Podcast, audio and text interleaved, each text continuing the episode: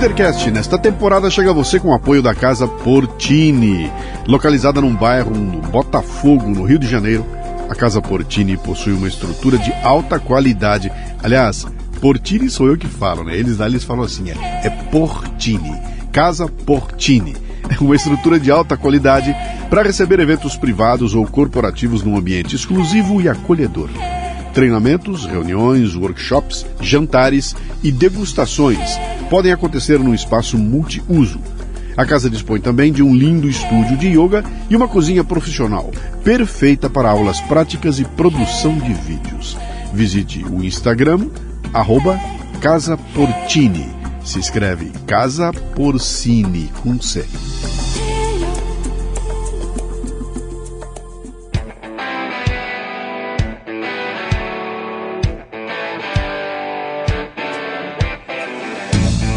Bom dia, boa tarde, boa noite, bem-vindo, bem-vinda a mais um Leadercast, o podcast que trata de liderança e empreendedorismo com gente que faz acontecer.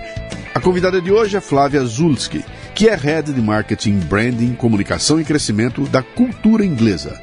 Com extensa experiência em marketing, Flávia está à frente de uma mudança cultural de uma grande e tradicional organização que precisou se reorganizar rapidamente em função da pandemia. Muito bem, mais um Leadercast, sempre começando, contando como é que minha convidada veio parar aqui. Eu de repente estou trabalhando, recebo um e-mail da máquina, assessoria de imprensa, né?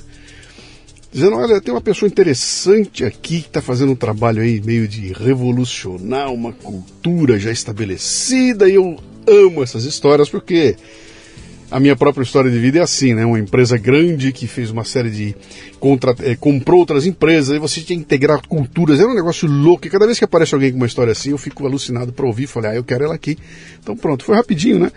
Entre marcar rapidinho. e estar tá aqui foi rapidinho. foi, foi rápido. Então eu começo o programa com três perguntas que são fundamentais, que são as únicas que você não pode errar nem chutar. Né?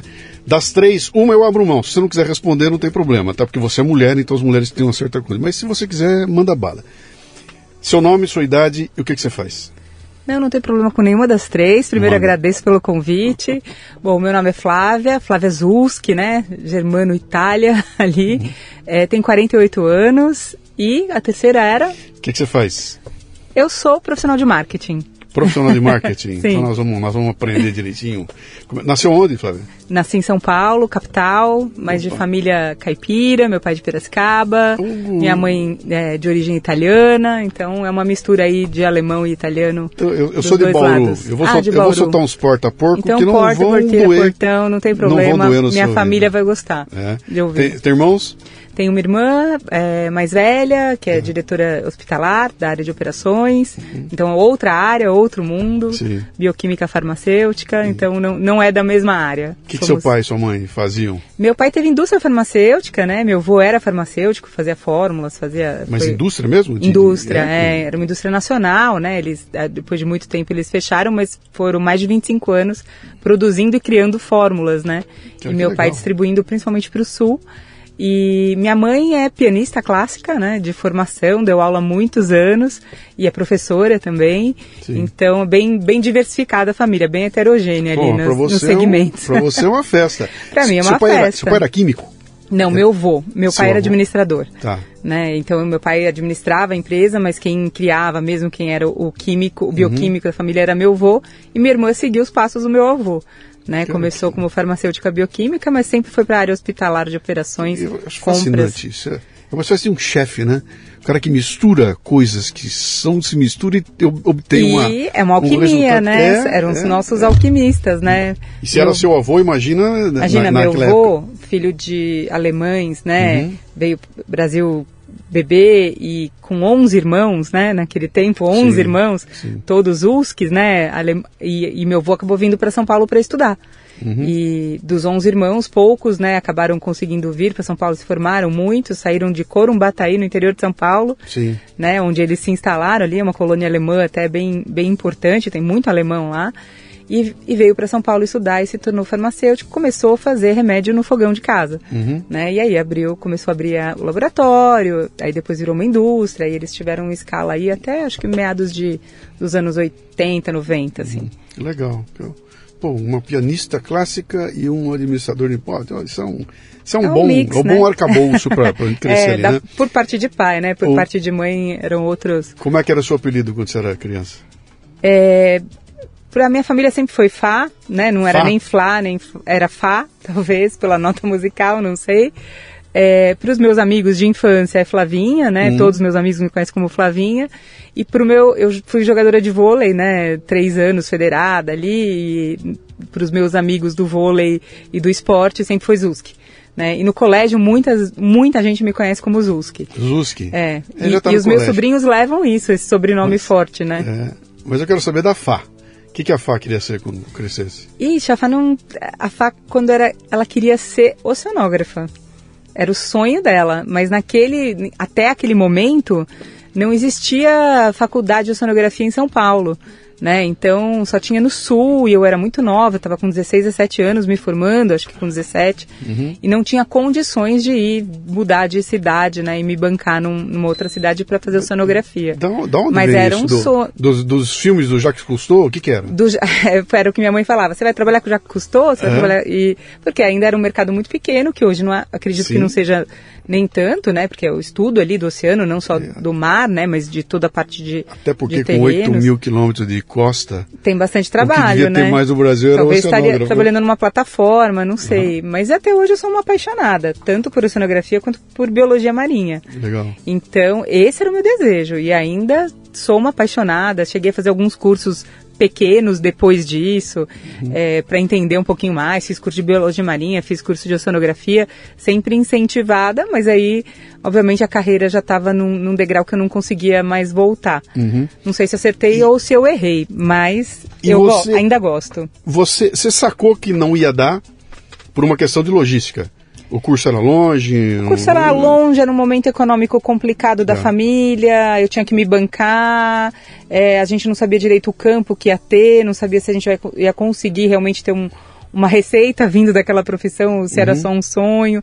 Talvez eu com 17 anos não tive coragem suficiente para para peitar meu sonho, né, de ser. E, e aí o que você foi fazer? Falei, E aí eu fui fazer economia, né? Eu sou economista de formação, Então, eu- da é, PUC. é uma- não, é uma bela decisão, porque quem se forma em economia pode fazer qualquer coisa.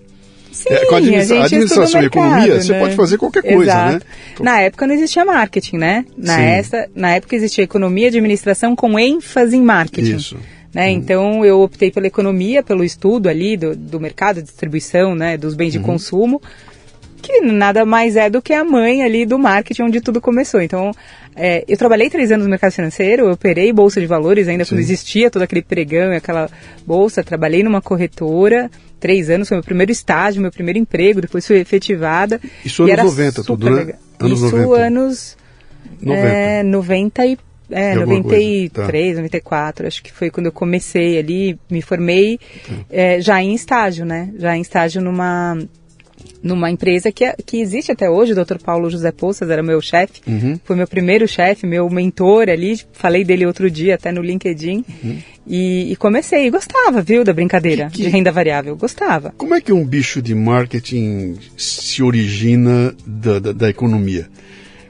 Ho- Hoje em dia é mais fácil, tá? Hoje a gente já consegue ver, economia comportamental tem tudo a ver, estão se misturando, as coisas estão muito bem é, é, equacionadas. Mas nos anos 90, o bicho do marketing era o bicho que se pegava de porrada com o economista, né? Porque era tapa para todo lado. Um olhava a planilha e falava, um mais um tem que dar dois, Sim. e o outro falava, não, vai dar 2,5, 1,8. Ah, talvez, vamos né? Média se lá na vamos frente.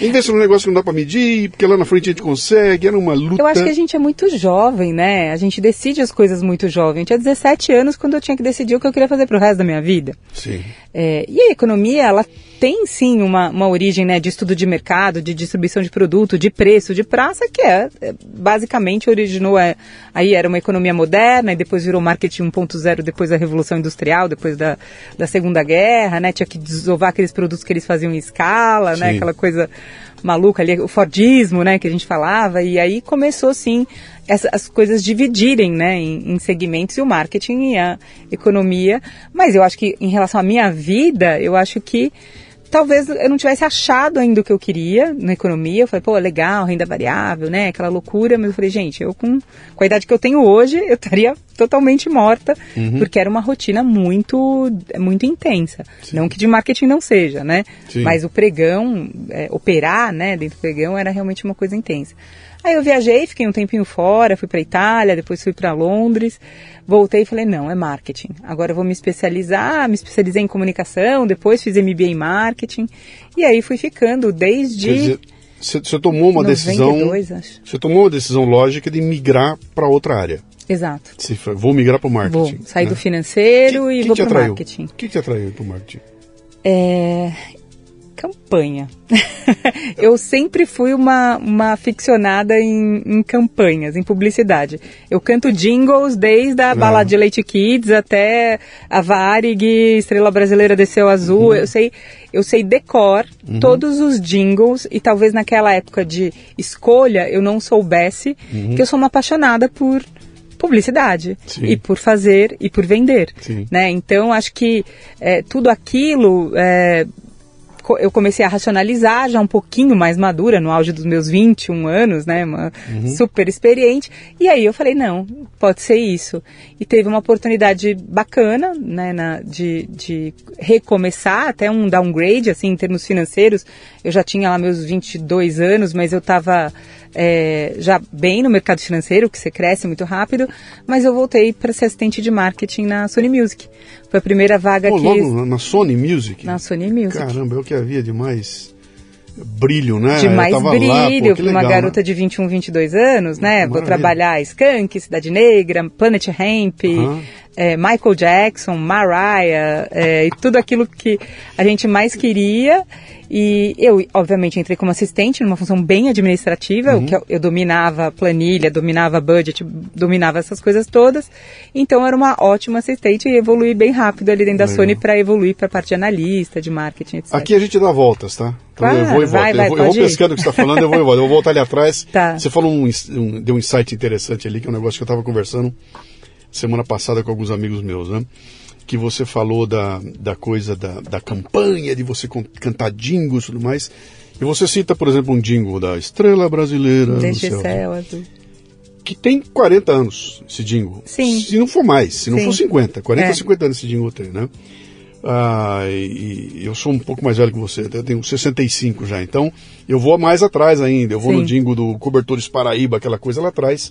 Mas eu vi todos esses. Que não, ficou não gravado, mas tá vi. gravado na minha cabeça Sim. e eu vou morrer com esses jingles gravados na minha cabeça, né? Hoje em dia deram um nome pomposo para isso, hoje chamam de branding, né? Alguém construiu Sim. lá atrás é. um treco tão forte que eh, faz parte da minha cultura popular. Ele, ele, eu tenho uma relação emocional com isso.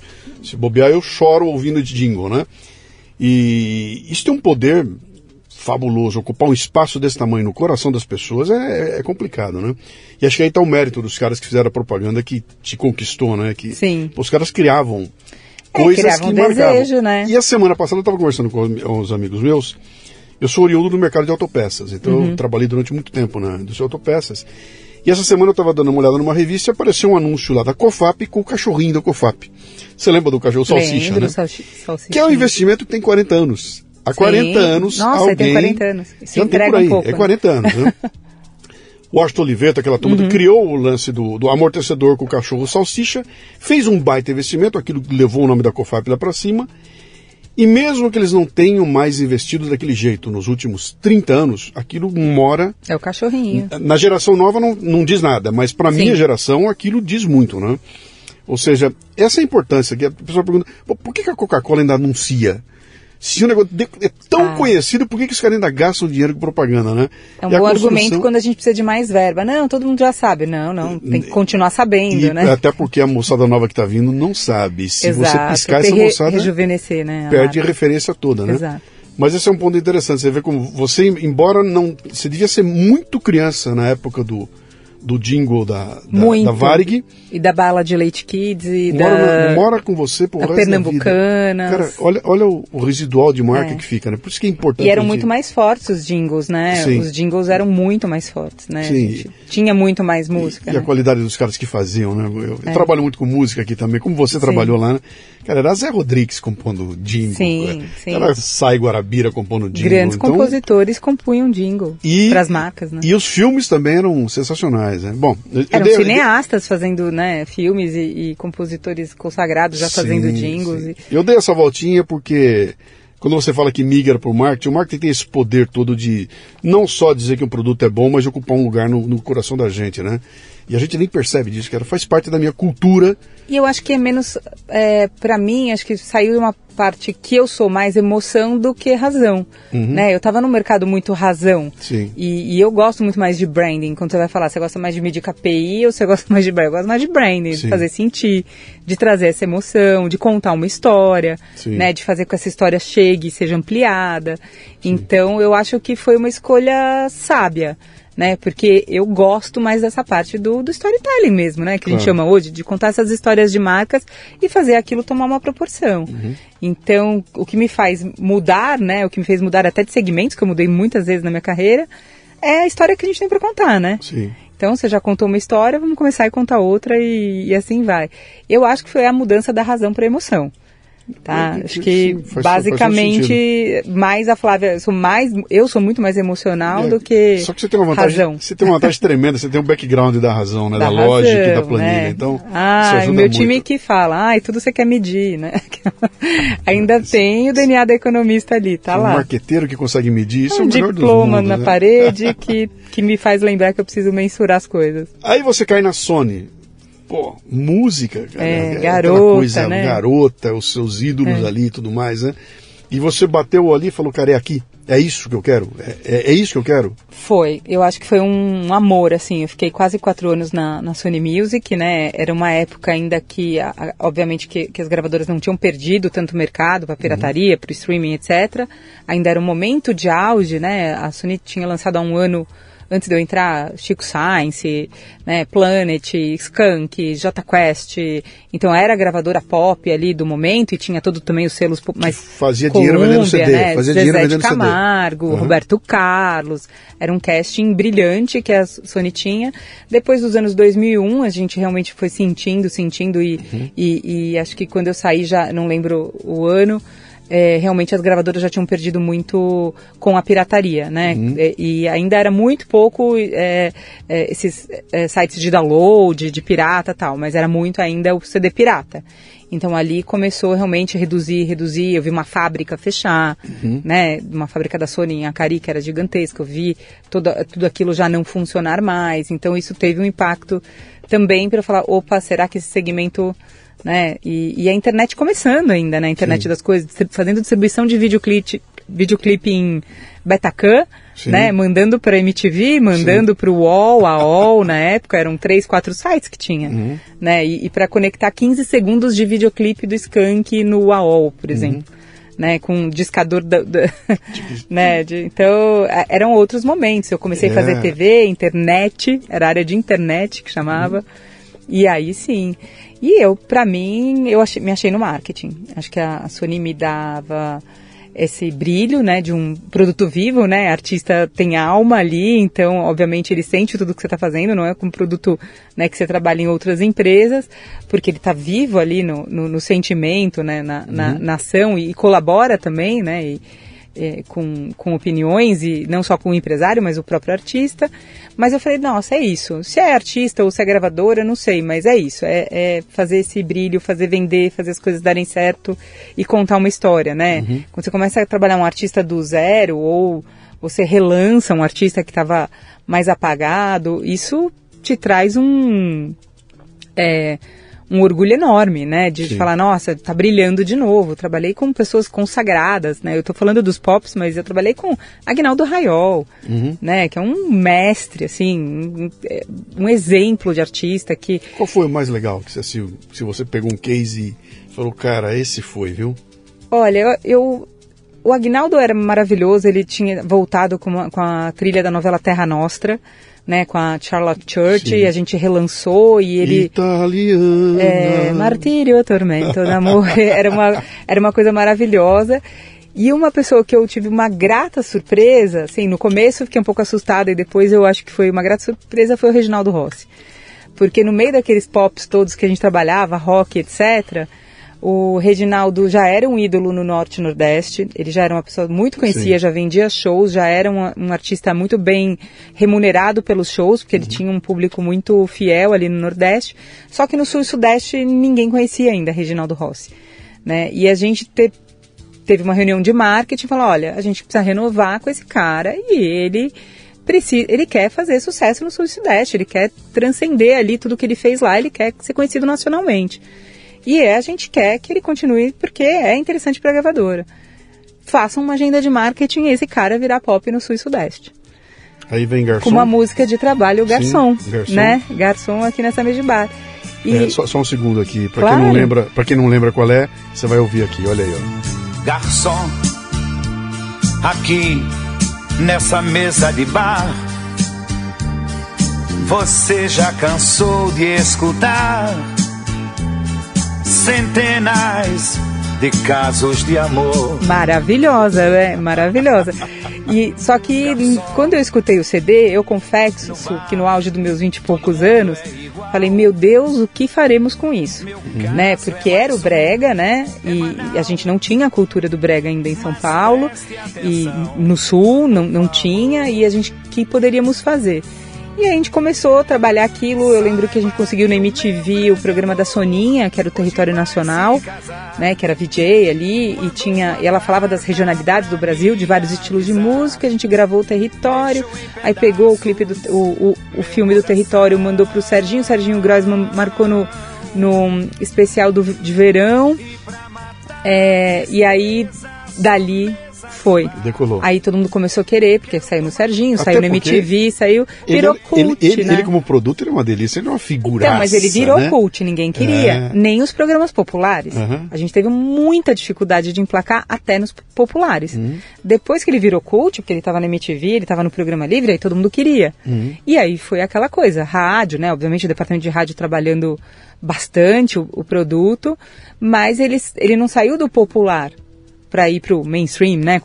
Para ganhar sim. audiência. Ele saiu do cult, ele saiu do, das TVs mais é, jovens da época, que era MTV Programa Livre, uhum. né? E na época o Programa Livre no SBT, se eu não me engano. Sim. Então, é isso. Ele, a gente fez um movimento meio que inverso, né? Uhum. Ele virou uma coisa descolada e eu acho que esse sinceramente, tem vários cases na, na, na, Sony que a gente trabalhou, não meus, né, do, do time em si, mas eu acho que o Reginaldo eu participei desde o de olhar o CD na minha mesa e falar o que é isso, pro falar e um cara uhum. sensacional, Ele né? É uma figuraça. É. Figura, humano, bacana, um trabalho social importante, um cara que ajudava muita gente, o entorno dele era muito legal.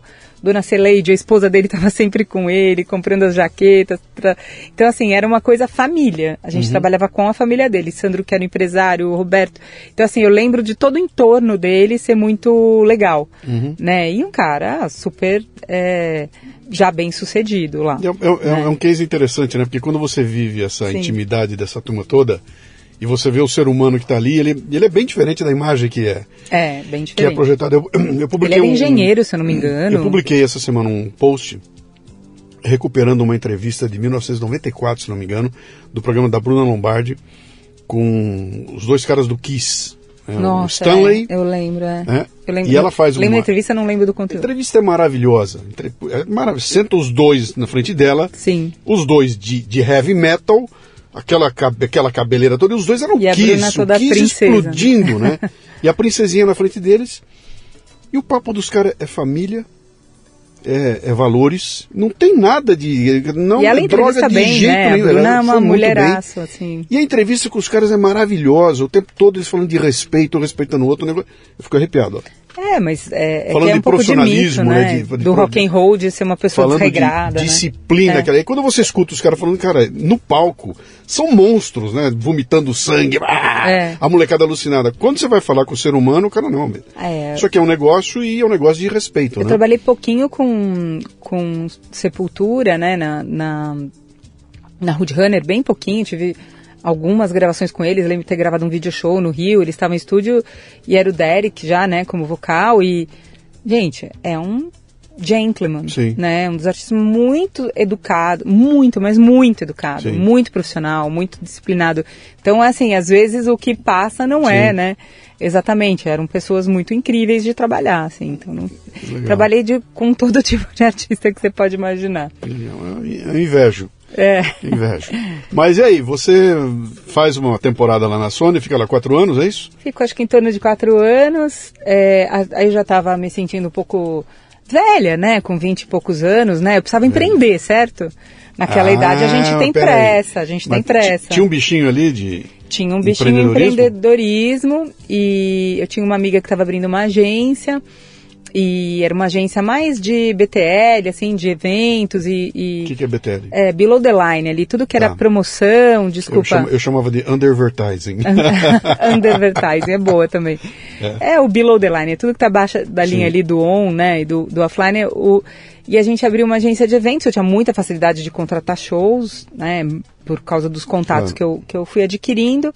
E a gente teve essa. Eu fiquei na agência em torno de cinco anos, eu, se eu não me engano, né? A gente atendeu grandes clientes, é, Natura, Você Unilever. Era eu era sócia. Né? Porque eu já estava numa idade que eu precisava empreender, né? Porque eu precisava pensar no meu futuro ali com 25, 26 anos.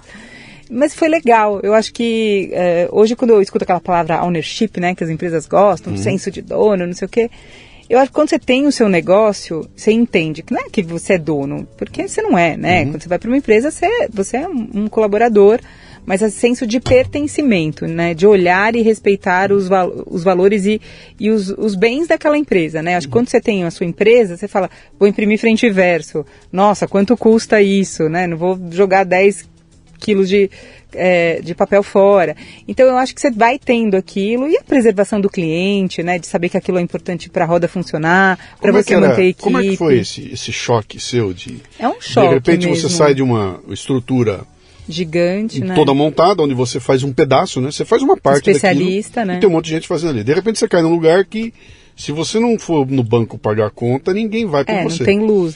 E aí se tem, é. tem funcionários que dependem de você.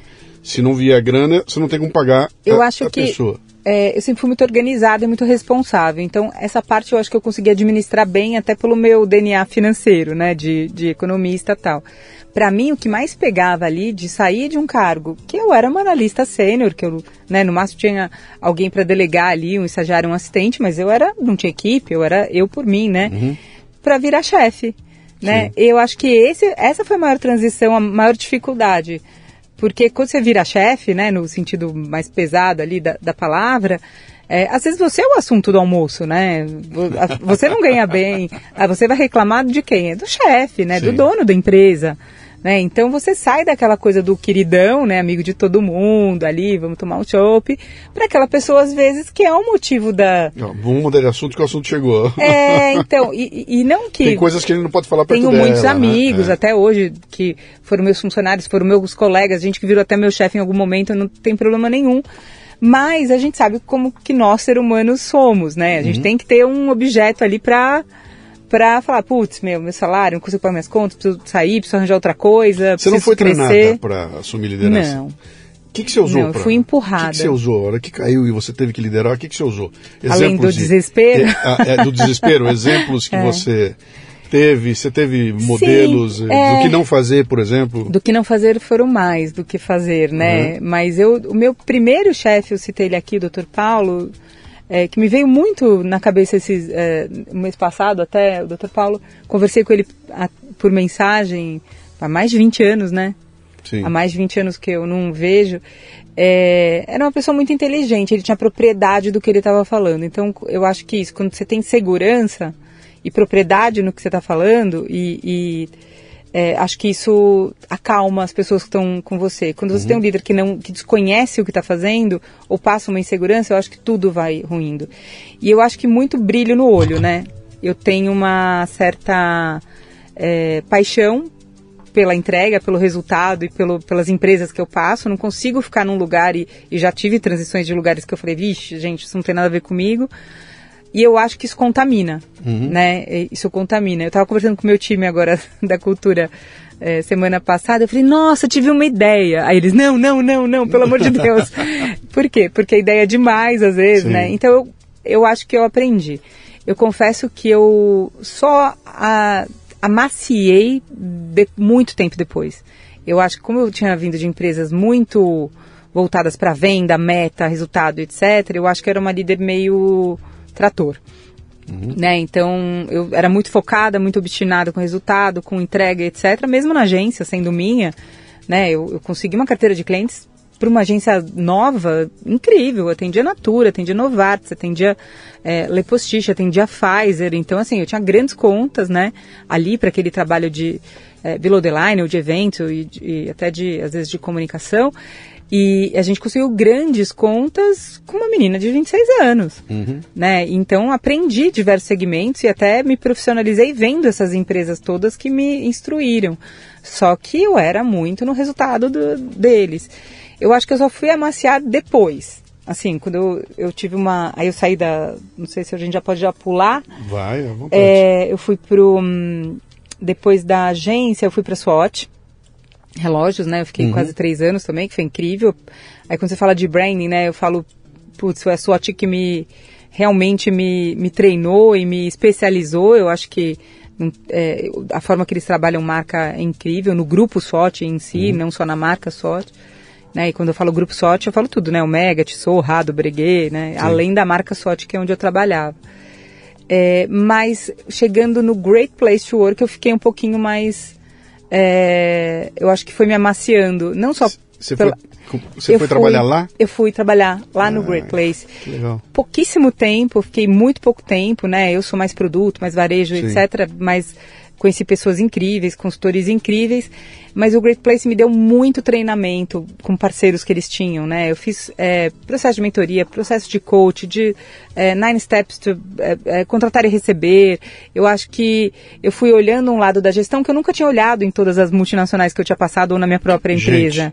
Gente, gente, gente, gente. eu não olhei gente até então. Uhum. Eu olhava resultado, né? E não, você não chega lá né? Você não chega lá. Então, acho que quando você é muito garota, você sai de uma posição de analista para coordenador, para depois para gerente, depois para head, você vai, né? Você vai. É, e, Só que e, e, e, e, ser garota te dá um te dá um superpoder que maduro você não tem.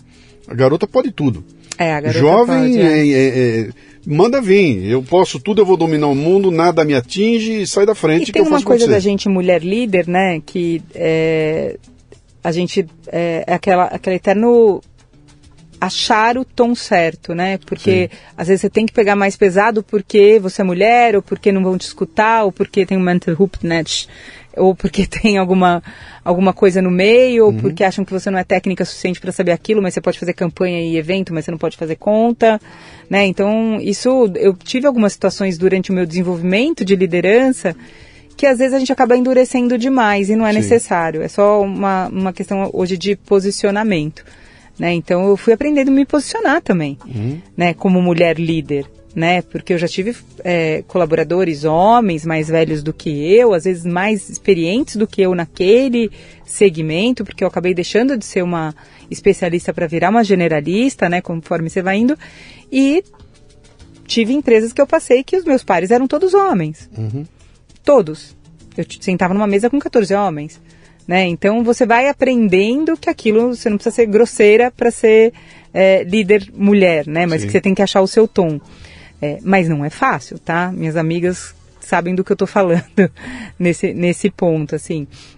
Então eu acho que eu endureci muito em algum momento e depois eu comecei a maciar né, apesar de ter uma personalidade forte, não nego, é, comecei a maciar para entender o outro, que a gente uhum. tem que chegar, mas a gente não pode deixar ninguém sangrando, né? Sim. Então é esse ponto de né, suavizar o caminho, né? O, o, o, caminho é mais importante do que a chegada. Uhum.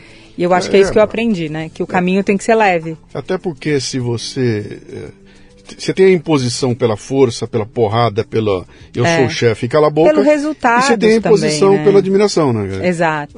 Você, você é o chefe e o líder, dos, né? Da, da dos coisa. 100 chefes que teve na tua vida, você falou duas vezes já do Dr. Paulo aí. É. Lá 20 anos atrás. É. Quer dizer, pô, o que, que esse cara fez com você para ele estar tá tão gravado? Então eu vou falar de outro. Assim. Vou falar de outro que é o meu querido também. É o Tarcísio. O Tarcísio foi meu chefe, na, meu líder na, na, na Bianca, né? Eu fiquei sete anos na Bianca. Tarcísio entrou, já estava lá alguns meses, oito meses. E Tarcísio me ensinou muito, né? Ele já era muito experiente na aviação, tinha mais de 30 anos de carreira, foi VASP, foi é, fundador da Gol junto é, com os fundadores da Gol e ficou na Avianca comigo sete anos também. E Tarcísio entrou de uma outra cultura, claro, uhum. e ele me ensinou demais, assim, talvez pela experiência dele, pela larga experiência dele em aviação e na vida, né? Ele me ensinou também que briga comprar. Sim. Ele falou, vale a pena você fazer isso agora?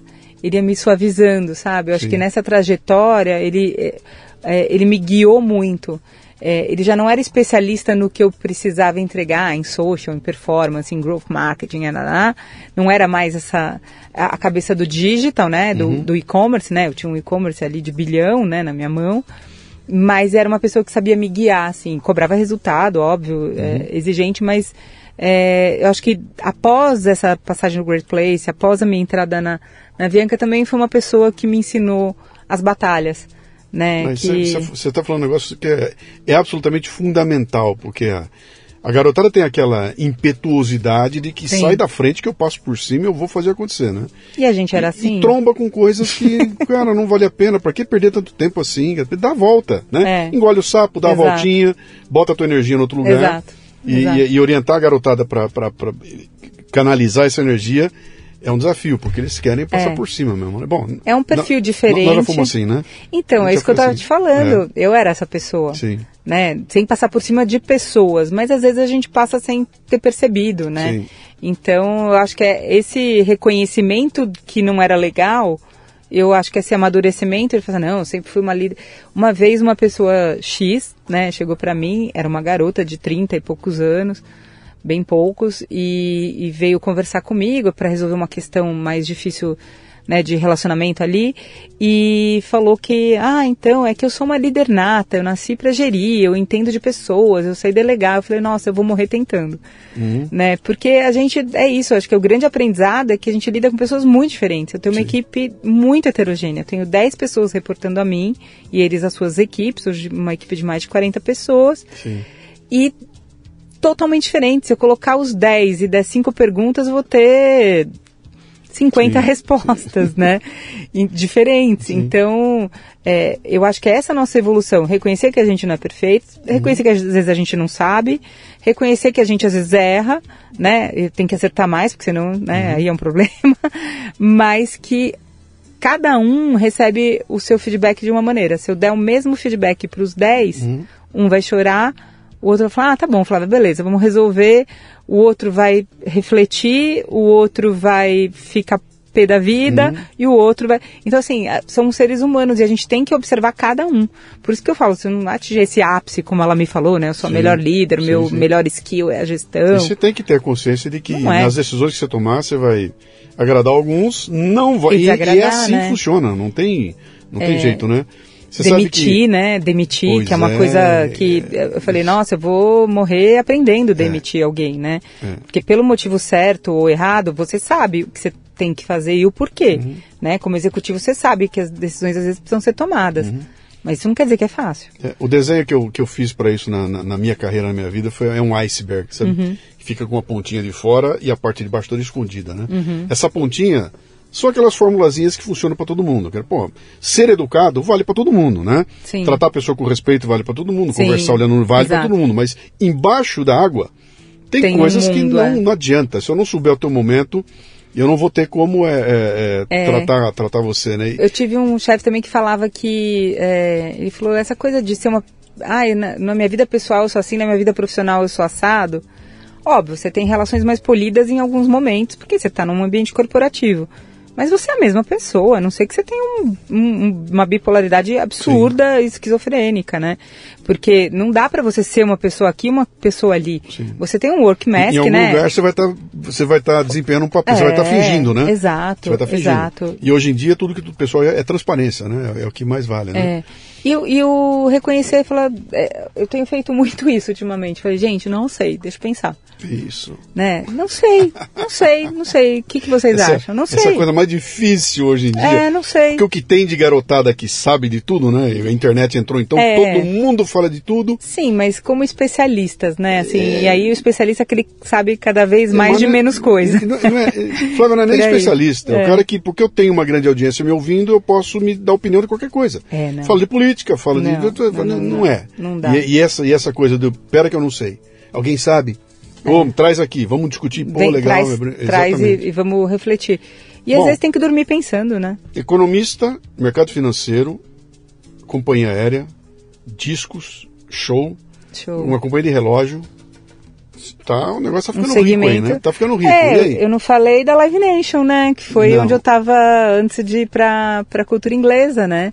A Live Nation é, chegando ali no Brasil há um ano, né? Uma... O que, que, que, é a Live Nation? A Live Nation é uma, é, uma maior empresa de entretenimento do mundo. É, tá. Tem é, Ticketmaster, por exemplo, okay. é Live Nation, né? Uma empresa do grupo Live Nation. Live Nation já distribuía conteúdo no Brasil, mas distribui por outras, por outras produtoras, por exemplo, Lola, né? Que, que a Live Nation dos Estados Unidos é, é dona, ou eles parece que eles têm uma parte também já do Rock in Rio, enfim, compram que, festivais. Que noção? Nós estamos em 2019. É, ontem. 2019, é. é. Eu fiquei um ano e meio na live. A gente fez uma turnezinha ali, né? Sandy Júnior, que foi.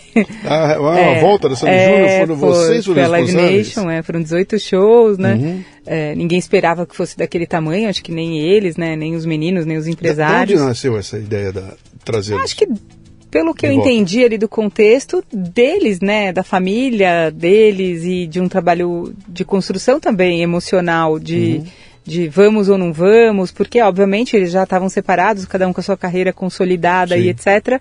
E trazer tudo aquilo de volta traz um monte de, de obviamente, de sentimentos de novo, né? Uhum.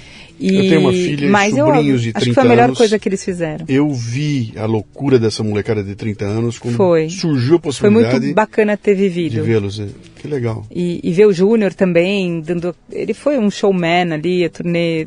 Ele, que ele fez ali também. Todo mundo fala, nossa, o Júnior tá sensacional. A Sandy, obviamente, uhum. a gente sabe a estrela que é. E, e como é bom trabalhar com uma família, né? Uhum. É, desde o marido da Sandy até os pais e, e etc. Você vê ali muito o, o Raoni, que foi o diretor do show, todo mundo ali é, trabalhar com uma família. Eu já trabalhei com muito artista, uhum. mas eles são especiais. Eles merecem tudo isso, que sabe? Legal, né? E você eles pode, não vão pode... mais longe porque eles ganharam esse dinheiro, eles não vão trocar os filhos de colégio, eles não vão trocar de casa ou de carro. Uhum. Foi uma coisa mesmo de emoção. Ah, uhum. ganharam muito dinheiro. Ah, ok. Mas sabe de onde vieram, né? Eles sabem de onde vieram, mas eles sabem. Tem que ganhar mesmo. Tem, tem, uma coisa interessante aí que você está colocando aqui. Você não precisa nem gostar da música Não, deles, é, né? claro que não. Mas uh, isso eu já escrevi várias vezes. Alguém que consegue causar um impacto, uma emoção, mobilizar Sim. 5, 10, 15, 20, 30 milhões de pessoas, é. cara, não faz isso por acaso. Foram vendidos, não é... se eu não me engano, quase 500 mil ingressos, né? Que doideira, fizeram... né? Eu lembro que eram shows assim. E aí eu lembro das primeiras conversas, era para fazer um show no, no, no, espaço pequeno aqui de São Paulo, que cabia 7 mil pessoas. Uhum. Ah, mas será um ou dois dias? Aí eu, eu lembro muito o Alexandre falando, não, tem que ser aliens e não sei o quê. Se não, a gente faz meio Aliens, é 25 mil pessoas. A gente fez quatro Aliens uhum. inteiros. Só, 45 só mil pessoas só por Aliens. show. Mas viajou, eu me não, lembro. Foram 18. Eu me lembro da história foram 18 de, cidades. De vender, vender a lotação. Ou 18 shows, eu já não lembro mais.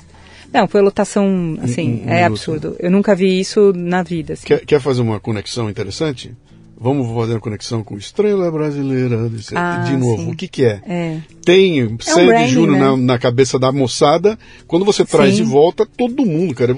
Eu pulava com 6 anos de idade, agora com 30 eu quero ver de novo. Acho que muito sábia da, da Rogéria, né? Que é empresária deles, o Pietro, né?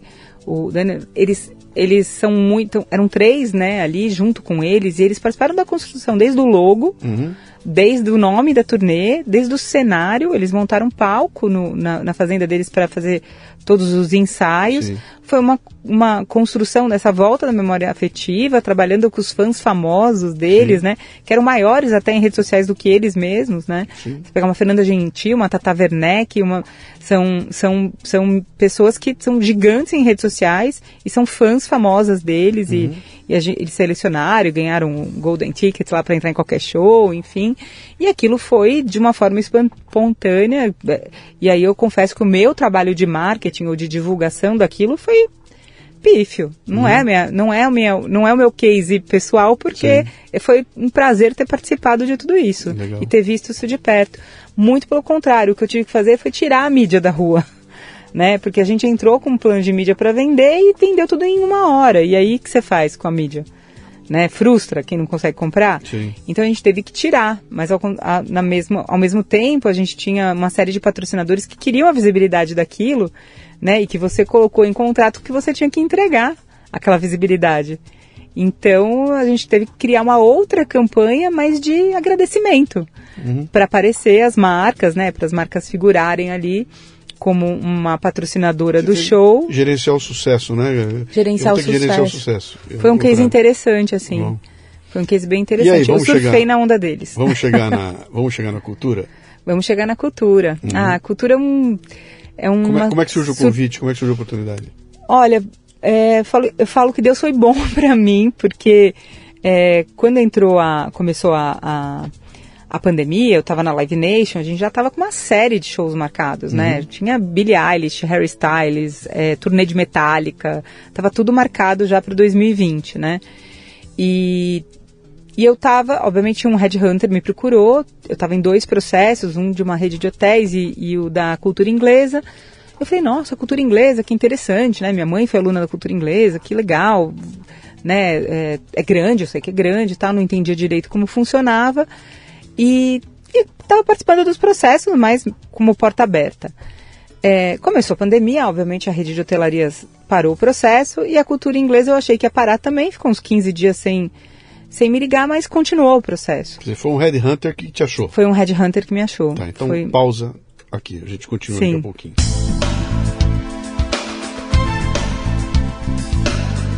Muito bem, você está no Leadercast. O Leadercast é lançado por temporadas. Os assinantes da Confraria Café Brasil e Café Brasil Premium têm acesso imediato à temporada completa assim que ela é lançada. Os não assinantes receberão os programas gratuitamente um por semana. Para assinar, acesse mundocafebrasil.com e conheça nosso ecossistema. No Café Brasil Premium, através do site ou pelos aplicativos para iOS e Android, você pratica uma espécie de MLA, Master Life Administration, recebendo conteúdo pertinente de aplicação prática e imediata, que agrega valor ao seu tempo de vida.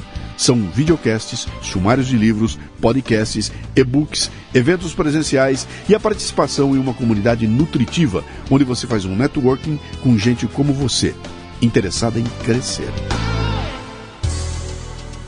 volta uma coisa atrás aqui, que isso aqui também acho que dá uma conversa bem interessante. Eu conversei com um monte de gente que quando começou a pandemia, os caras, meu, que mundo é esse? né? Dono de restaurante, o pessoal Sim, que ah, tinha empresas de evento e tudo mais. E essa turma foi, foi vendo o negócio deles é, é, desmanchar de uma forma que eles não podiam imaginar. Não, não é possível que isso vai acontecer. Sim. A última pessoa que sentou aqui foi o Giba, né? Que tinha uma empresa de. ele faz trabalho de promoção, né, promotores, Sim. né? Então a Sony Caramba. contrata promotores, eles vão no Sim. ponto de venda, ficam mostrando o equipamento e tudo mais. E ele tinha quase 2 mil funcionários, que eram caras Caramba. que ficavam em ponto de venda. Então, quando a coisa parou, parou 15 dias, ele tranquilo, ficou todo mundo. De repente, os clientes começam a ligar e falam, cara, eu não vou conseguir te pagar. E ele, pô, mas É. eu tenho 2 mil, eu tenho, eu tenho 300 Tem promotores salário, seus. é, tem salário. Não importa, eu não, não posso te pagar. E ele começou a assistir a empresa dele quebrar Quebrar. na frente dele, ele com uma folha de pagamento de 6 milhões, e ele falou, cara, não tem como segurar. Sim. Aí não dorme mais, aí Sim. foi uma loucura. Amigo meu que tinha restaurante, que de repente É, o cara falou, cara, eu vi uma série vou ter que mandar embora também. meus funcionários que tem 30 Até anos comigo, amigos né? de marketing também, né? Como é que é isso numa, numa multinacional? Você está lá dentro de uma multinacional que é um negócio é, é- é- é gigante, né? Todos esses shows milionários contratados. Cai um, cai dois, cai três. Quando é que cai a ficha ali que Olha, O bicho vai eu, pegar. eu não consegui ficar até esse ponto, porque eu acabei saindo no, no começo de abril, então a pandemia tinha acabado de começar a fazer um mês. tá? Eu, o que eu fazia, né, ali na gestão do, do- do- das campanhas, né, dos shows, era suspender as campanhas e fazer um mapeamento do que tinha. Tem muita permuta também, né, de ingresso. Sim.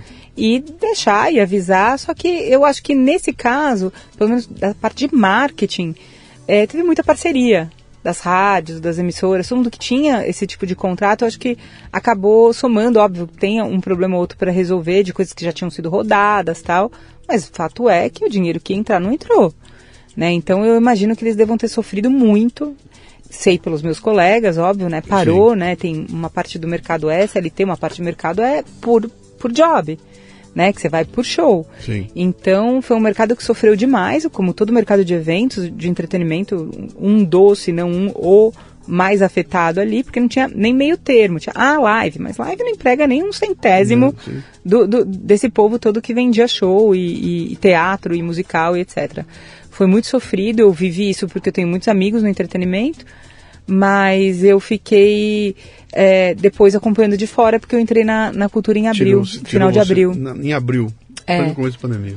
É, então eu comuniquei eles no começo, fiz ainda uma transição ali de, de entrega, mas não tinha o que fazer. Porque a minha conversa com eles era, olha, a gente segura seu contrato até maio, mas deve voltar os shows em julho. A gente ainda estava com essa cabeça. Sim. Em julho volta tudo, né? Isso lá em março.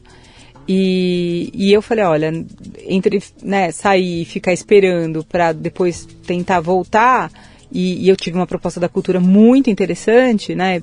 Um momento é, importante de transformação empresarial que a empresa vem tendo, é, empresarial mais do que digital, né?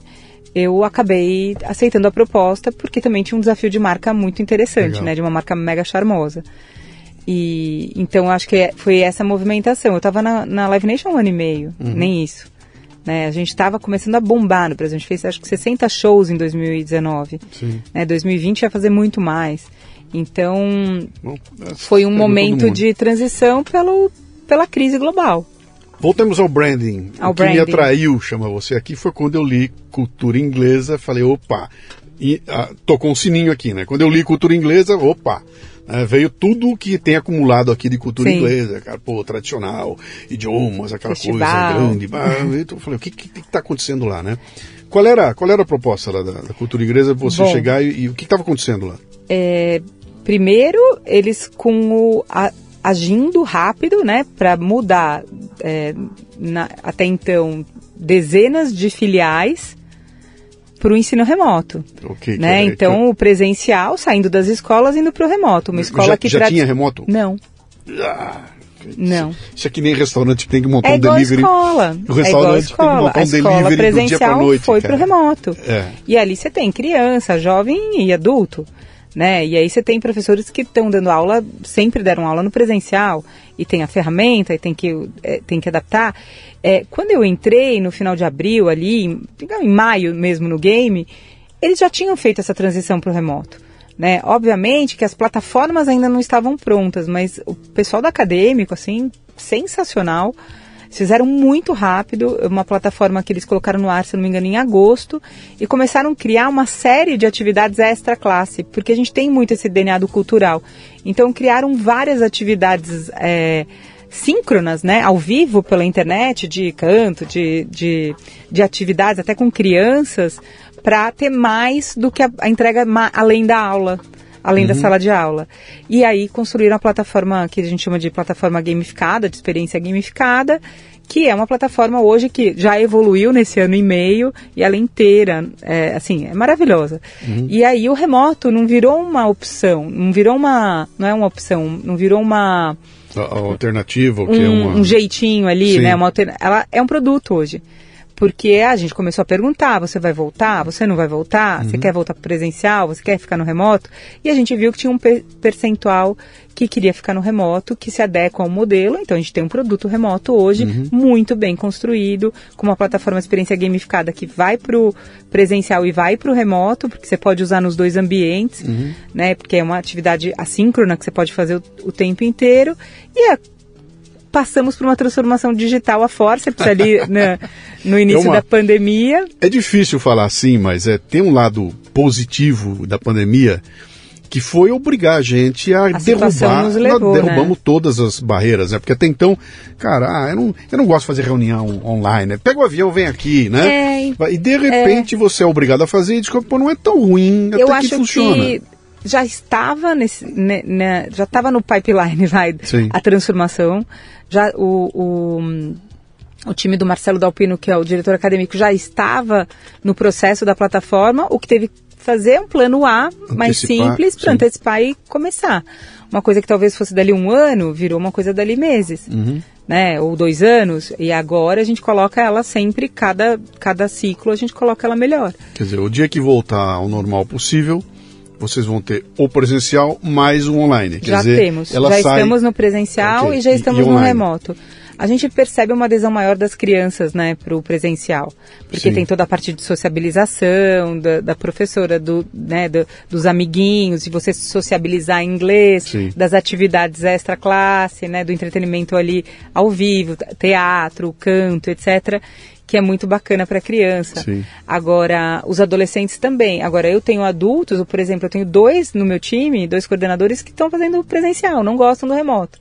Sim. Eu já sou uma pessoa do remoto. Até porque o remoto exige uma um lance de disciplina que é Sim. é complicado, é. né? Porque o, pô, o presencial eu tenho dia, hora para estar tá lá. Eu tenho que estar tá sentado numa sala obedecendo a regra do jogo. Então me guia que eu vou seguir. Eu acho que a gente tem que respeitar. Acho que agora a gente conseguiu entender que eu posso ter 40 anos e, e me dar bem no remoto, e pode ser um cara que tem 40 anos e quer presencial. É sim, o estilo dele, sim. né? Eu lembro do Como... iceberg. É, então.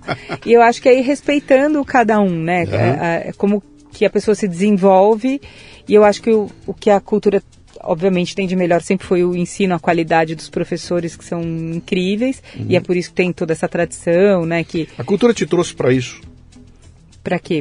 Para essa migração? Ela, ela falou, precisamos de alguém agora para conduzir Eu acho que sim. essa mudança, é, essa Não migração. a mudança de plataforma, porque acho que tem um time bacana, mas a gente também ainda tinha uma, uma área muito analógica, né? A gente era muito mais off do que on. Sim. Né? E no momento que você não capta nas unidades que estão todas fechadas, você tem que captar online, né? Uhum. Então você tinha também uma mudança importante é de investimento. É, não. Não é franquia, são então, é. São Paulo, Santa Catarina e Bahia, que é até onde a gente estava em 2020, é, são todas próprias. Okay. As unidades são todas próprias, os prédios, etc. Qu quantas eram? É, em torno de 40 e... Tá. Acho que eram 48, alguma coisa assim. Temos 40. É, só que no meio da pandemia também, o que aconteceu? A oportunidade da aquisição da, do núcleo do Rio de Janeiro, que é Rio de Janeiro, Brasília, Rio Grande do Sul, Espírito Santo, né, Tocantins. Compramos né, do grupo é, Spot a esse, mais esse núcleo. E hoje já somos nove estados. Okay. Então, oito estados e Distrito Federal. Porque vocês compraram uma outra empresa de culturas de inglesas. Cultura inglesa, tá. Eram núcleos, né? Tá. Então, muito mais fortes agora, com mais 70% do território. E, e obviamente, para competir, né? A gente compete isso, muito melhor. Isso aconteceu quando? Essa aquisição? Março. Agora? O signing foi em março. Quer dizer, quer dizer, em dois anos a empresa vira de ponta cabeça, porque é, ela... Eu estou lá em oito, um ano e sete meses. Um uhum. ano e uhum. sete meses a gente mudou Ela tudo. muda a plataforma e adquire uma... O que fica é a qualidade, é o ensino, são Sim. os professores que que estão com a gente, que, que a gente sabe que é o maior, é, é o nosso maior asset, né? Ali é, realmente é a qualidade do ensino que, que perpetua. Não, meu filho vai fazer cultura inglesa porque eu fiz cultura inglesa, eu Sim. faço cultura inglesa. É, a gente Estrela chama que é o Proud brasileira. to Be. É, mas aí entra no Proud to Be, né? É. Do orgulho de ser cultura inglesa. Sim. Eu acho que é, me arrisco a dizer, desculpe os meus concorrentes, mas que é aquela coisa do aluno que fez cultura inglesa, eu encontro em mesa de bar, ai, eu fiz cultura inglesa, adorava, fiz, tenho amigos da cultura até hoje, porque a gente tem dentro das, das unidades esse espaço de convivência, espaço uhum. multimídia, jogos, etc. A cultura inglesa é realmente um lifestyle, né? A gente passa por uhum. ter isso e essa coisa do, é, falei, tem gente que nem fala onde estudou inglês, né? Fala, ah, eu fiz inglês, né? uhum. né? Quem fez cultura inglesa faz, eu fiz cultura inglesa. Então, tá aí a resposta. Né? Quem faz cultura inglesa fala que fez. Uhum. E aí é o nosso próximo slogan que a gente vai lançar agora em janeiro, que é quem faz cultura inglesa fala. E a gente sempre fecha, eu fiz cultura inglesa. Sim. E junto com isso, a gente entra com uma linha de produtos, né? De, de fan store. Agora a gente vai ter uma fan store nossa de produtos de merchandising, mas não só com o logo da cultura inglesa, a gente vai ter essa linha que é a traditional, que, é, que vai trazer o, o logo desde 1920, a cultura uhum. tem quase 90 anos, né? Vai ter todas as coleções de logo, vai contar essa história é, para os ex-alunos, para os alunos e para os colaboradores que estão doidos para comprar. Aí você fala, ah, Flávia, mas está aqui querendo vender seu produto? Não, toda a receita da loja vai ser revertida em causas sociais, socioculturais. Uhum. Porque ainda entra a cultura inglesa que ainda pouco, pouca gente conhece, eu tenho certeza que você não conhece. A cultura brasileira não é uma multinacional. A cultura inglesa é uma instituição, né, uma associação sem fins lucrativos, onde a receita é revertida em causas sociais e culturais. Já é assim hoje? É assim Sempre hoje, foi, ah, aqui em São Paulo. Então, quando você vai numa unidade de Paraisópolis, que você vê mais de 1.300 alunos estudando gratuitamente, com as mesmas condições de todas as outras unidades, unidade mais lindíssima que a gente tem em Paraisópolis ali. É, quando você pega, além disso, mais centenas de bolsas que a gente oferece, graças aos nossos alunos uhum. e aos nossos ex-alunos que conseguiram construir tudo isso. É, são milhares de bolsas sociais. E o festival, que a cultura sempre foi famosa, ah, shows grandes, Lily Allen, já também é gratuito. Uhum. A gente não cobra por isso. Toda essa entrega cultural de atividades culturais nas unidades, teatros, etc, é tudo gratuito. Porque então, fez parte posso... do nascimento da divulgação da língua e da cultura. Então era isso que eu queria pegar. Eu, eu posso aprender a falar muito bem inglês numa escola e não preciso dizer onde foi, não tenho nem orgulho em dizer onde foi. Estudei lá e aprendi a falar muito bem, né? Mas você está me dizendo que a cultura tem todo um outro, tem toda uma ambientação ali.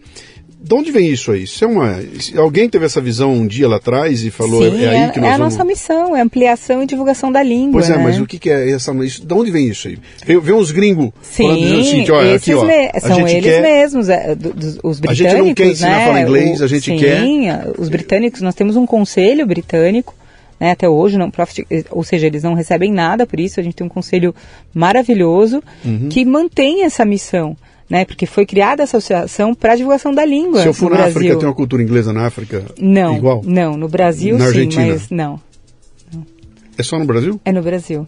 Tanto que no prédio da cultura inglesa, você já, não sei se você conhece, na Ferreira de Araújo, tem o, é, tem o consulado britânico. Acho que eu nunca fui lá. O, tem o consulado, tem o British Council, tem o é, a BBC, ficam todos dentro do prédio da cultura inglesa. Uhum. A gente chama é, Centro Brasileiro Britânico. Entendi. O Centro Britânico Brasileiro, enfim. Uhum. É, é, o nosso prédio, o prédio da cultura, que a gente também tem todas as empresas, Britchan, é, então tem todas as empresas lá dentro trabalhando realmente com, com esse objetivo de divulgação da língua. Não inglês britânico, né? A gente dá aula de inglês, não é o britânico, é inglês, uhum. né? A língua inglesa.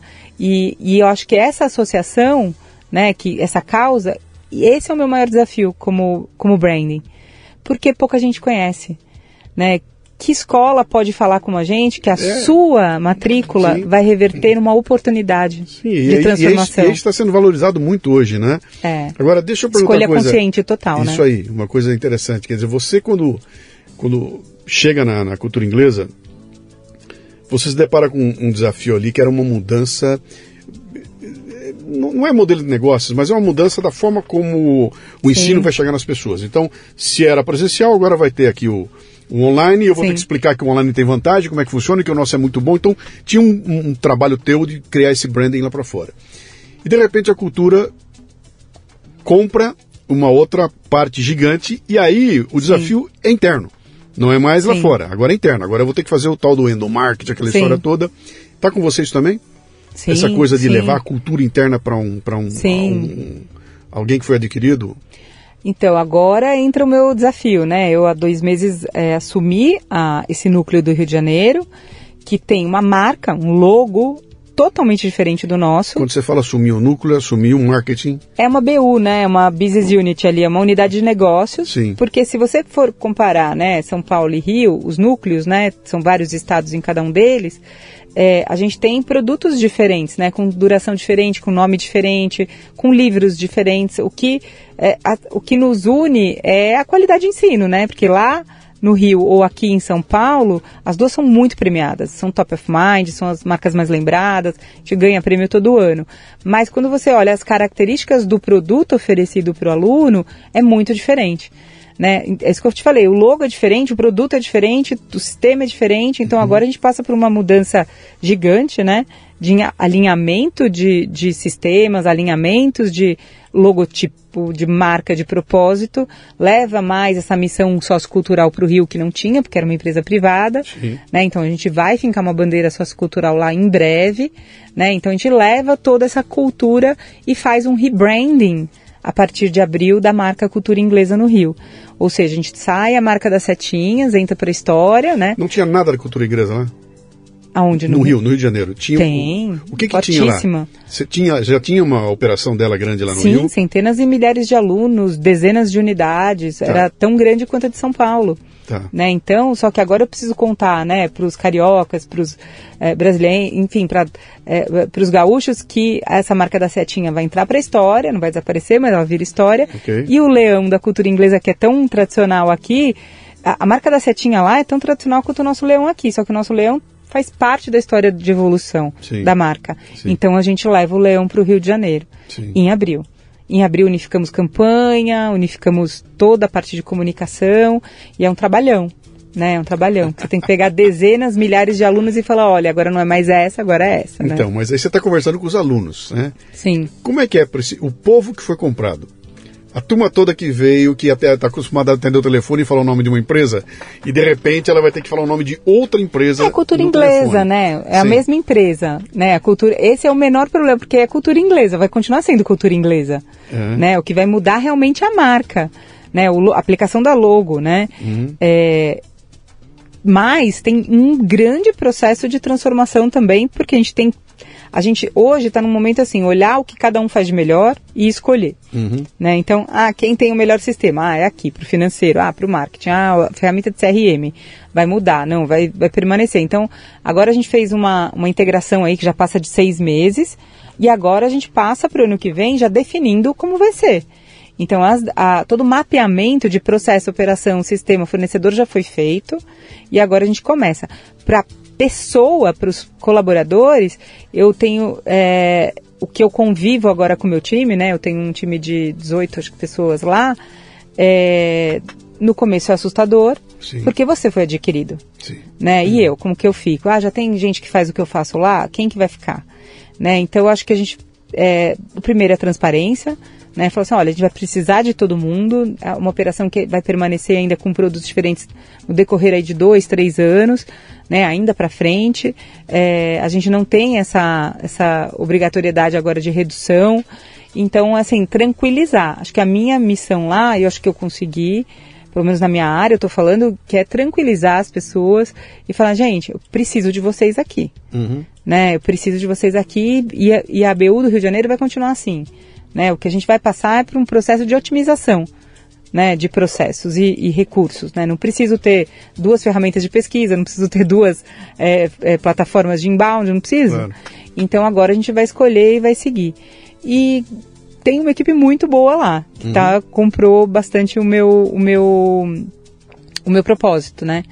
E, e, gostam, o leão é simpático. A gente já fez pesquisa, uhum. o leão é uma marca simpática que a gente pode fincar a bandeira agora. E agora levar o propósito, propósito sociocultural mais importante. Né? A gente, ó, tá aqui, a gente quer vender matrícula, a gente tem metas agressivas como qualquer multinacional, porém, esse retorno é sócio e sociocultural. Uhum. Voltando para aquele assunto que você falou logo no começo lá da, da visão das pessoas, né? Numa aquisição como essa aí, eu passei por algumas, cinco ou seis né, no meu tempo, né? Ah, aquilo que o dinheiro pode comprar, a gente consolida.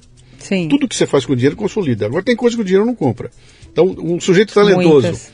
sabe, alguém muito talentoso, uma é, pessoa que fala, cara, né? esse dinheiro retenção. não vem, esse aí. É, é, então, esse é o momento em que as pessoas têm que aprender a. Eu fiz um trabalho grande de, integra... de integração, não era um trabalho de revisão de planejamento estratégico, brutal, com um banco. Não vou falar qual é o banco agora, mas era um banco conhecido, o processo andou, na hora de eu entregar o trabalho, que estava assim, uhum. pronto para entregar, esse banco tinha sido recém-adquirido por um banco internacional. E aí os caras pegam e, e vêm conversar comigo. O diretor falou: oh, a gente foi adquirido, não sei o que vai acontecer. Eu falei, cara, agora é hora de você entender a língua desses caras aí e começar a falar na língua deles para mostrar Sim. que, que. Cara, não deu tempo. Não deu tempo. Eles me ligaram antes da entrega e falaram: cancela tudo porque é. uma semana depois tinham passado o rodo. É. E não houve tempo de você falar, olha, olha quanta gente talentosa Eu tem aqui. Eu acho que no começo o medo era maior, né? Sim. Agora já passou, foi em março, né? A gente, a gente publicou em março o, a aquisição. Então, março, abril, maio, junho, julho, passou aí uns oito meses. Eu acho que as pessoas já entenderam que não, que não ia passar o facão, sabe? Uhum. Eu já também trabalhei numa empresa que foi adquirida e, e você fala, nossa, e agora? Né? Fico até quando, né? Sim. Então, eu acho que esse momento de instabilidade da, das pessoas, no começo eu sentia mais, hoje eu sinto bem menos. Quais são os truques, hein, Flávia? Conta pra mim aí. Quando você vê acontecer uma coisa dessa, você foi adquirida, né? Uhum. O que, que passou na tua cabeça? O que, que eu preciso fazer agora para não entrar no. não ser só mais um número onde vão passar o, o, o rodo aqui e eu vou dançar? É, O que é que você fez, você como indivíduo agora? eu acho que é, num primeiro momento, talvez por causa da imaturidade, eu me encolhi. Eu acho, nisso. Aí lá no meio da minha carreira, tá? Não tô falando Tá. de agora. Tô falando lá no meio da minha carreira. Eu acho que falar, hum, tem gente melhor, porque chega gente nova, gente que, né, é, super moderna, então mais novos, ok? Você fala, nossa, eu vou ficar é, em desuso aqui, né? Eu acho que num segundo momento, quando realmente a coisa tem que acontecer, você percebe o quanto você é importante na estrutura, você toma mais força. Então, acho que esse primeiro momento que eu passei nesse, nessa outra empresa, não vou citar o nome, mas eu, eu me encolhi durante uns dois meses, falei, não, deixa eu ver o que vai acontecer. Se, se acua, né? Por isso que eu sei o que os meus colaboradores estão passando e eu percebo. E aí a gente vai para conversar. Porque ah, vem gente nova de mercado falando diferente, outra língua, falando inglês, falando né, né? Um monte de termo técnico novo, né?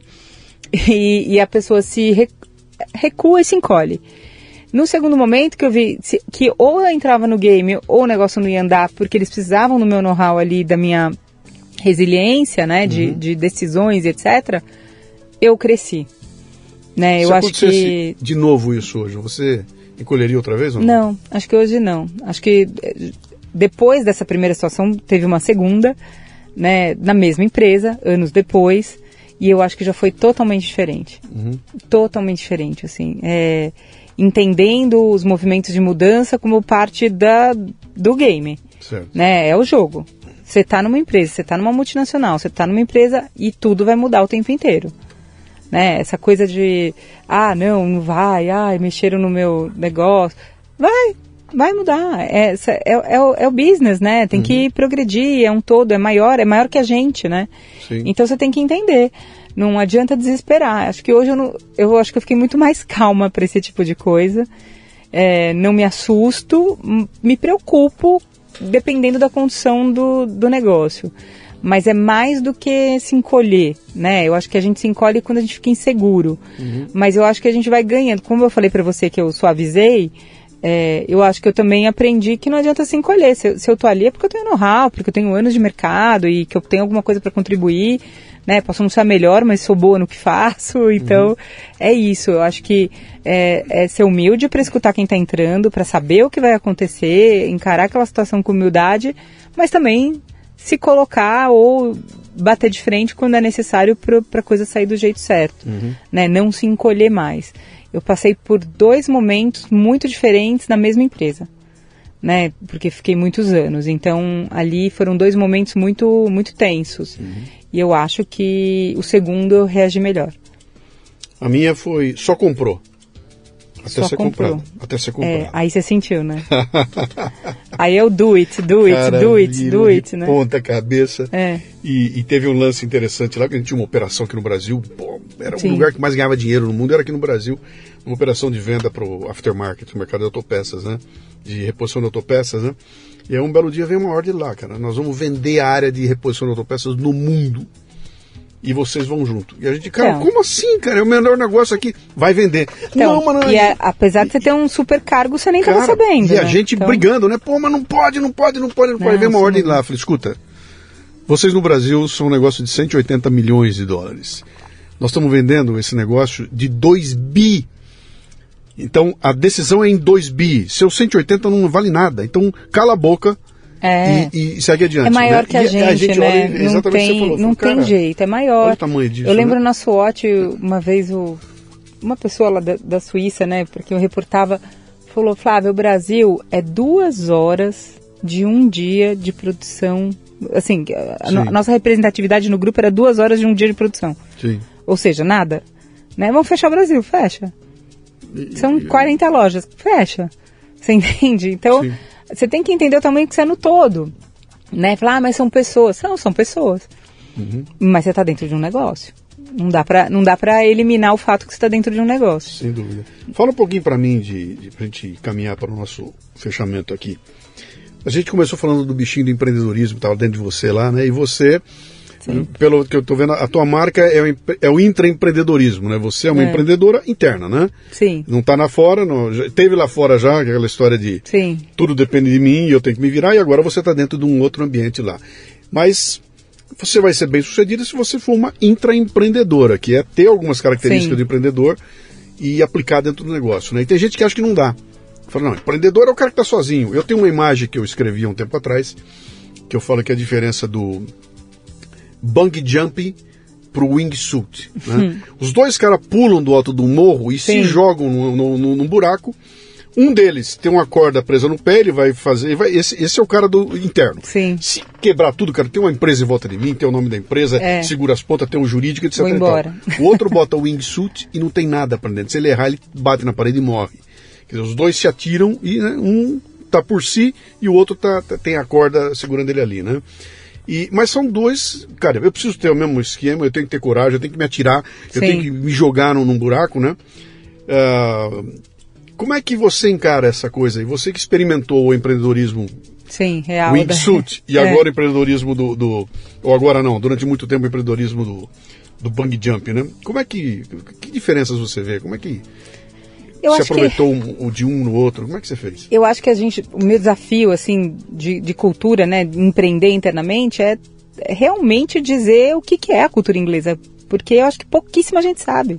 Uhum. Né? Eu acho que a gente tem um desafio social, de transformação social. Né? As pessoas, a gente sabe que quando você vai fazer uma entrevista de um estagiário ou de um assistente, que o inglês é um dos motivos de descarte ali no processo. Sim. Né? A gente precisa dessa oportunidade. A gente precisa contar para as pessoas que se você botar seus filhos na cultura inglesa, você também vai estar tá dando uma oportunidade para outra pessoa. Eu acho que a gente tem que fazer essa mensagem chegar de alguma forma.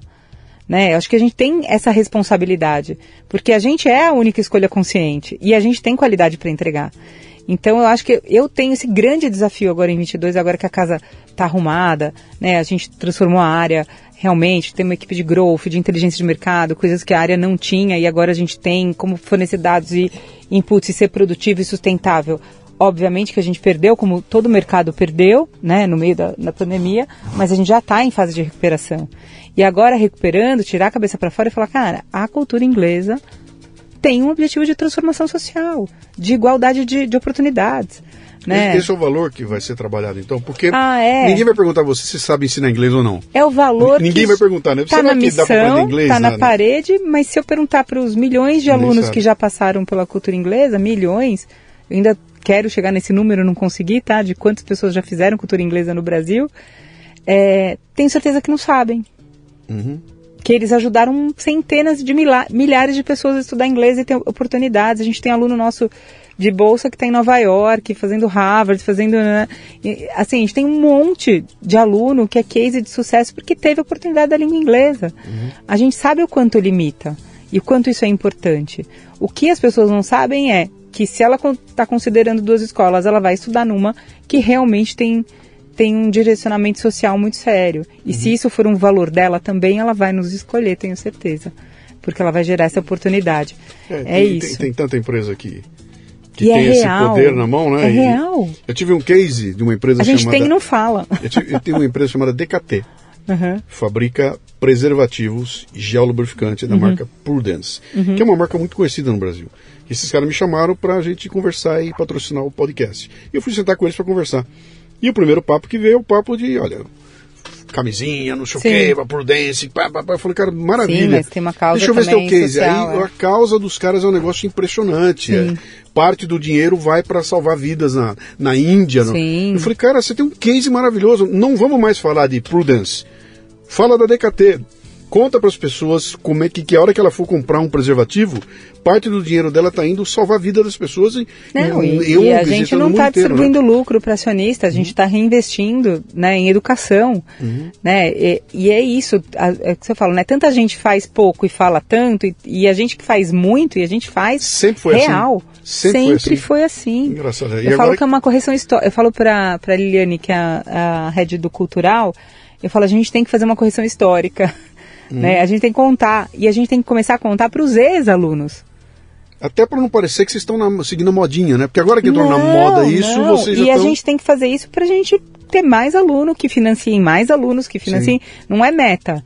Né? Eu falei, não é para bater meta, é muito mais que isso. A gente falar que somos uma associação sem fins lucrativos e que a gente transforma o que a gente recebe de quem pode pagar em oportunidade para quem não pode, para ter condições iguais de, de competição né, no mercado. Poxa, a gente tem que falar isso, a gente é obrigado a falar isso. Uhum. Né? E, e porque a gente faz, a gente tem como provar que a gente faz mais até do que a gente conseguiria, né? Legal. Pela, pela lei, né? Então, assim, é, realmente é muito bacana. Vou, vou terminar aqui com Claro. provocação com você aqui. Né? Agora eu quero falar com a Flávia, que está exercendo esse papel de liderança, que você aprendeu como é que faz, você desenvolveu. Ah, quais são os atributos que você julga que são importantes para você, para daqui a 20 anos, eu ou quem me for Nossa, sucedor, 20 anos. É. estiver sentado aqui conversando com alguém que trabalha para você hoje e pergunte para a pessoa e a pessoa vai falar, cara, eu tive uma chefe que foi, que nem você falou do Paulo, Ah, que ela vai sim. falar, vai falar assim, cara, a Flávia foi, o que que, o que, que é? O que, que você acha que vai ter que ser feito para que grave desse jeito na, na mente das pessoas? A... Olha, Dos 20 chefes que eu tenho, eu lembro de dois nomes, que nem você fez. Eu lembrei de um e dois. eu quero que eles lembrem como uma pessoa que guiou eles para algum lugar, né? Que, que, que eles tiveram um problema e que eu consegui guiar. Nem sempre a gente consegue isso e eu me cobro demais. Né? Eu escuto isso de algumas pessoas da equipe, ah, que legal, você me conduziu. Né? Ah, é isso, o que eu busco hoje é conduzir. Nem sempre a gente consegue, ou por tempo, ou por é, momento. Né? Então, se eu conseguir, algumas pessoas que passaram por mim, nem todas, né? Porque deve ter gente que não gosta de mim, mas é, eu acho que para algumas pessoas, né, que passaram do meu time ou muitas, e eu, graças a Deus, eu tenho um timaço hoje, tá? Gosto muito deles. Às vezes brigo com eles, mas eu gosto deles. É, eu quero que eles lembrem como uma pessoa que conduziu eles e fez eles evoluírem para serem líderes também. Eu quero trabalhar com gente melhor que eu e que amanhã eu chegue, ah, diretor, fulano é CMO, né? Eu, é, são essas pessoas que eu quero no meu time. Mas eu quero ter sido uma das pessoas que contribuiu para essa evolução deles. Seja assim, a Flávia era muito legal porque ela me conduzia, porque ela me ensinava, para mim já vai ter sido uma super vitória. Quando eu escuto isso, outro dia um, um ex-funcionário postou isso no LinkedIn, né, de chefes inspiradores, não sei o quê, a gente fica super envaidecido. Essa é a resposta, né, de falar, nossa, você me inspirou a tal coisa, você me... E eu acho que a gente não vai acertar sempre, ninguém, não sou Jesus para ser unânime, mas se grande parte das pessoas que passaram comigo eu te- tiver conduzido elas para um degrau a mais, para um- uma evolução profissional ou pessoal, né, com um propósito de, de liderança, putz, tô feliz. Você vê, é uma economista dizendo para mim que o que vai ficar lá na frente como legado não é o que está na planilha. Não, não, Não é. o resultado de venda, não é o Não, número, não no é. faturamento. Não é porque as empresas acabam, né? É eu, trabalhei na Avianca, né, gente? Não tem mais ninguém lá, É. né? Mas a gente tem grupo de Avianca Lovers, eh, de ex-funcionários espalhados por aí. Sim. né? O que ficam são as pessoas, não são as empresas, né? A gente não sabe. A gente não sabe, a gente trabalha por um propósito, mas o que ficam são os meus grandes amigos hoje são de amigos que veio- vieram desde a Sony Sim. até a, a, a Avianca e a Live Nation e, a, e hoje a cultura inglesa que eu tenho certeza que eu fiz grandes amigos. Né? A gente fala assim, ah, não vem aqui fazer amigo. Ah, eu vou, viu? Eu vou, eu vou aglomerando eles, inclusive. Legal, quero, quero estudar na cultura inglesa, quero conversar com você, bom. quero encontrar você. Como é que eu faço? Que, onde é que eu vou? Ah, bom, se quiser contato profissional, meu LinkedIn é Flávia Zulski, né? Z-U-L-Z-K-E. Vamos de novo. L-Z-K-E. Z-U-L-Z-K-E. Zulski. Zulski. E o meu Instagram é igual, Flávia Zulski, arroba, não, arroba, Flávia Zulski. Tá. E aí, todas as redes sociais eu tô lá, tô por lá. Só não tô publicando TikTok porque eu não sei fazer dancinha. Eu também não aprendi. Tá? Mas eu tô lá, fazer. eu vou. Eu acho que eu tô lá só pra conferir. Legal. Flávia, obrigado pela visita. Um Obrigada, grande eu que uma agradeço. Obrigado legal. Mesmo. Sucesso para você e, e que essa integração aconteça em mais lugares ainda, porque essa vai, coisa, esse lance legal. que você colocou aí da, sabe, da, da, da- do Fortalecimento. desafio né? social que a Sim. empresa traz é fundamental para mudar esse. E que é o primeiro da minha vida, aqui- né? Acho que é trabalhar para uma causa tão nobre é a primeira vez que eu me deparo. Eu sempre tive metas para lucro, Sim. né? Para distribuição de entre acionistas. Hoje eu tenho uma causa muito maior, Sim. né? Eu tenho uma causa da educação e das oportunidades. Então, Para mim não podia estar mais feliz. Dá para ver que você está satisfeita. ah, então tá bom. Obrigado. Obrigado, tchau, tchau. viu? Muito bem, termina aqui mais um Leadercast. A transcrição deste programa você encontra no leadercast.com.br. Você ouviu o Leadercast com Luciano Pires. Mais uma isca intelectual do Café Brasil. Acompanhe os programas pelo portal cafebrasil.com.br.